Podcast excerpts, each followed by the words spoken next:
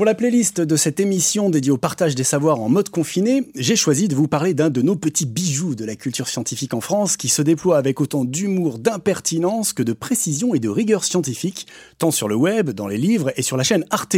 J'ai nommé la série Tu mourras moins bête de l'excellente Marion Montaigne, une série que j'ai regardée en boucle pendant toutes ces huit semaines. Juste avant, début mars, Arte programmait la troisième saison de cette série que vous connaissez forcément hein, si vous écoutez ce podcast. Dans le désordre, dans la saison 3, on apprend comment marche une centrale nucléaire en passant par un concert de Johnny au Stade de France. Que l'alcool c'est bon, mais pas pour la santé. Et que parmi tous les animaux qui aiment boire de l'alcool, c'est le petit cerque de Low, une musaraigne de Malaisie, qui tient le mieux l'alcool sans qu'on sache pourquoi. Ou encore, je cite, que ce n'est pas parce qu'ils ont découvert des trucs géniaux que les chargeurs sont des gens sérieux. Bref, vous l'aurez compris, pour nous faire mourir moins bêtes, Marion Montaigne s'intéresse à tous les sujets, sans distinction d'importance ou de conséquences. Et c'est ça qu'on adore chez elle, cette capacité à s'émerveiller et à le partager avec nous, que ce soit à propos de recherche fondamentale ou plus anecdotique.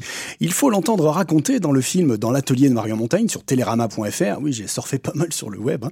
combien la découverte de comment nos cils poussent, oui les cils vous savez ces trucs qu'on a au bout des paupières là, comment nos cils poussent, ça lui a inspiré plein de questions et des hypothèses plus ou moins farfelues. Créée en 2016, cette série d'animation s'appuie sur le blog du même nom qu'elle a lancé 8 ans plus tôt, ça commence à dater, hein, sur lequel elle publie encore régulièrement des planches hilarantes de vulgarisation scientifique toujours déjantées. En plus des petits films d'animation, je vous recommande aussi la fréquentation de ce blog tu. Dans son dernier post, par exemple, elle réagit à l'actualité. Elle nous embarque dans une explication de l'épidémie de SARS-CoV-2, le virus qu'elle rebaptise le relou, à partir de l'apparition du visage de Louis Pasteur sur un cookie cuisiné par Nathanaël, le fidèle assistant du professeur Moustache. Oui, euh, c'est un peu tordu, il faut suivre, mais c'est ça qu'on aime chez Mario Montaigne. Raconter ce que nous apprennent les sciences, et tout particulièrement la biologie, l'éthologie, les sciences médicales, pour lesquelles elle a un intérêt depuis toujours, avec des personnages loufoques et des dialogues savoureux.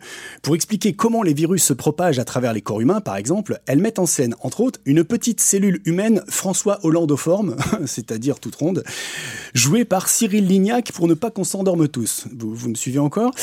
Et tout est Hein. Dans la présentation du système immunitaire aussi, avec les flics macrophages, la maréchaussée du corps qui viennent dévorer manu militari les cellules infectées, ou encore avec l'inspecteur lymphocyte T qui compulse en fumant un gros cigare, euh, c'est une cellule qui fume un cigare, ces vieux dossiers de virus rencontrés dans le passé afin d'enquêter sur le petit nouveau coronavirus. Bref, si vous aimez les BD scientifiques, les BD humoristiques ou les deux à la fois, précipitez-vous sur les 5 tomes publiés aux éditions Delcourt de cette série, Tu mourras moins bête.